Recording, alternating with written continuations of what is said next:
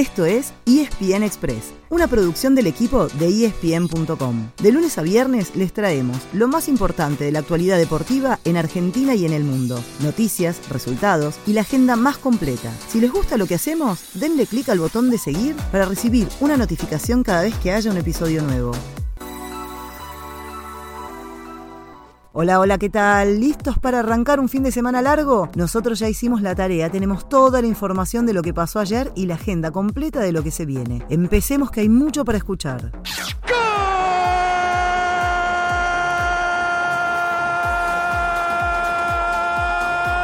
de Atlético Paranaense!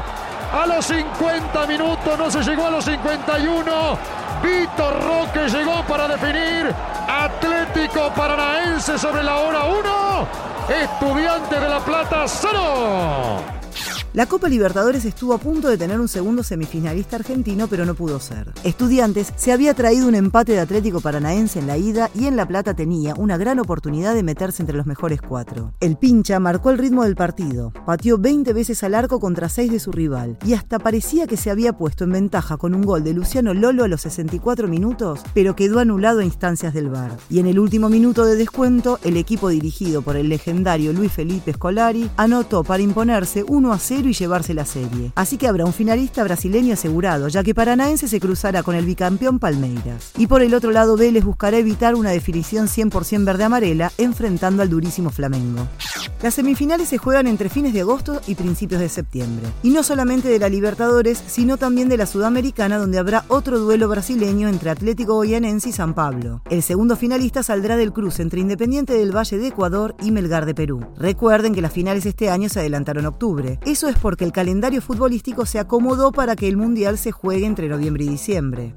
La Copa del Mundo también ajustó su calendario. Se venía hablando durante la semana y ayer se confirmó. El partido inaugural será el 20 de noviembre en vez del 21 y tendrá como protagonista al seleccionado local Qatar y a Ecuador. Con este cambio podemos comenzar oficialmente la cuenta regresiva ya que estamos exactamente a 100 días de que comience el evento. Por si todavía no la vieron, en espn.com hay una guía súper completa de los 32 equipos, pero desde hoy también se irá sumando diariamente nuevo contenido rumbo al Mundial.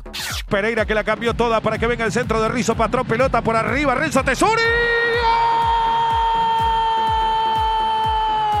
¡Gol! De Atlético Tucumán, del puntero de Pusineri, Renzo Tesuri, un gol que vale oro en la noche tucumana. En la Liga Profesional, Atlético de Tucumán le ganó 1 a 0 a Central Córdoba y así se aseguró seguir solo en la punta al menos por una jornada más.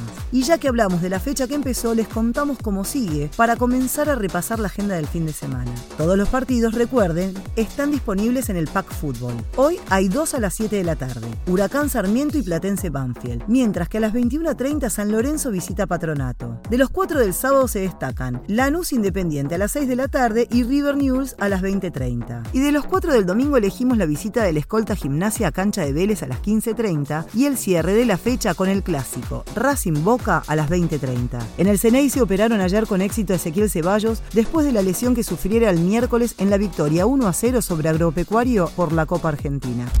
En Europa arrancan las dos grandes ligas que faltaban, España e Italia que así se suman a Francia, Alemania e Inglaterra que lo hicieron la semana pasada. Y sí, por las dudas se los recordamos, las cinco están disponibles en Star Plus. España comienza hoy mismo con el Sevilla de los argentinos, visitando los Asuna desde las 4 de la tarde. Mañana sábado, si tienen ganas de levantarse tempranito, a las 8 y media de la mañana juegan el Aston Villa de Dibu Martínez ante el Everton. Un ratito después, a las 11, hay muchos partidos en simultáneos por la Premier. Entre ellos, el del campeón Manchester City que recibe al Bournemouth. Hablando de campeones, a las 13.30 hace su debut el dueño del Scudetto, el Milan de local ante el Udinese. Y también juegan los dos clásicos rivales de estos campeones. A las 13.30 el Manchester United visita al Brentford, mientras que a las 15.30 el Inter de Lautaro Martínez se enfrenta con el Leche. Como para completar un sábado de superacción, a las 4 de la tarde es el turno de dos grandes, ambos de local. El Paris Saint-Germain de Messi y sus estrellas ante el Montpellier y el Barcelona con el Rayo Vallecano. El domingo viene un poco más tranqui, pero igual anoten. A las 12.30 programa doble con Chelsea Tottenham y Bayern Múnich Wolfsburgo. Y a las 15.30 el debut oficial de Paulo Dybala con la Roma visitando al Salernitana. Y para lunes queda un bonus track, Juventus frente a Sassuolo a las 15.30 y Liverpool con Crystal Palace a las 4 de la tarde.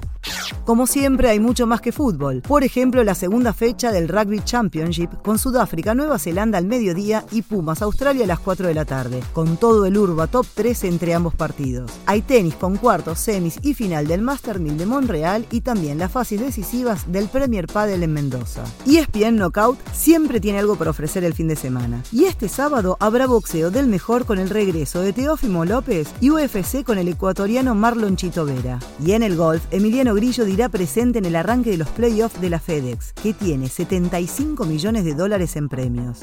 Ahora sí, misión cumplida. Tienen toda la información para disfrutar de un fin de semana largo. Por ahora los dejamos descansar, pero los esperamos el lunes, como siempre, con la mejor información. Ese fue el final del episodio de hoy. De lunes a viernes, al comenzar el día, les contamos lo que pasó y lo que se viene en el mundo del deporte. Los esperamos en el próximo episodio con mucho más y ESPN Express.